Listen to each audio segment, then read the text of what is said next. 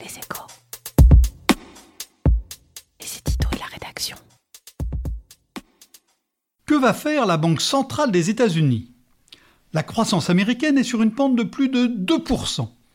Le chômage est inférieur à 4% au plus bas depuis un demi-siècle. Le salaire horaire, lui, après avoir accéléré tout au long de l'année 2018, augmente désormais de plus de 3% l'an. L'inflation est au voisinage de l'objectif que s'est fixé la Réserve fédérale, et enfin les déficits se creusent. Le trou de la balance courante a augmenté de moitié en trois ans, frôlant en rythme annuel les 600 milliards de dollars. Le déficit public, lui, s'accroît depuis 4 ans, approchant les 5% du PIB selon les prévisions du FMI. Ça devrait donc être absolument certain, la Réserve fédérale va remonter son taux d'intérêt directeur qui dépasse à peine 2%. C'est le seul moyen pour éviter la spirale inflationniste que va enclencher à coup sûr une économie en surchauffe. Sauf que, sauf que vous avez perdu. Vous raisonnez dans l'ancien monde, celui d'avant la grande crise financière de 2007-2008, d'avant les grands changements qui font tourner la machine économique d'une manière inédite, méconnue et incomprise. En réalité, la Fed va baisser son loyer de l'argent et la seule incertitude porte sur la perspective des baisses suivantes. Il est bien sûr tentant d'attribuer ce renversement au fantasque président des États-Unis qui adjure la Banque centrale de baisser ses taux d'intérêt depuis maintenant des mois.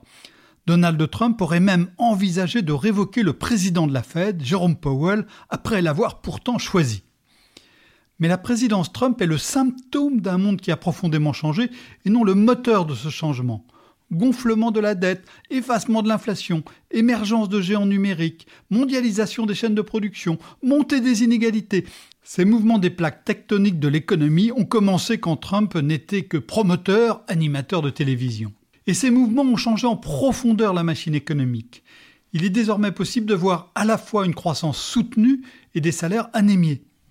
Pour les grandes banques centrales qui se sont donné une cible d'inflation à 2%, c'est un formidable défi, défi d'interprétation, défi de décision. Il peut désormais sembler logique de baisser les taux d'intérêt dans un pays sans chômage qui s'enfonce dans les déficits.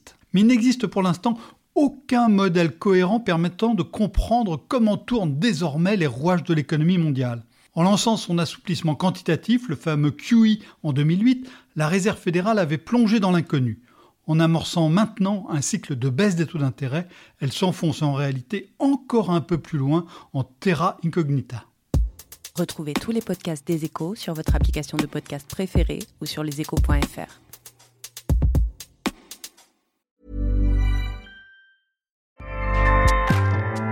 ACAST powers the world's best podcasts. Here's a show that we recommend.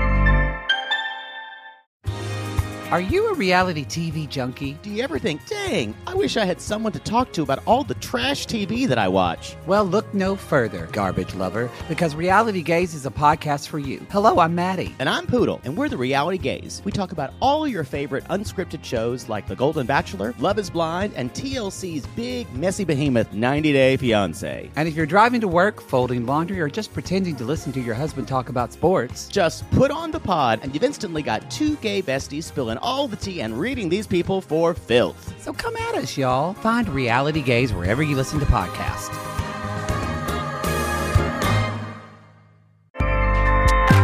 ACAST helps creators launch, grow, and monetize their podcasts everywhere.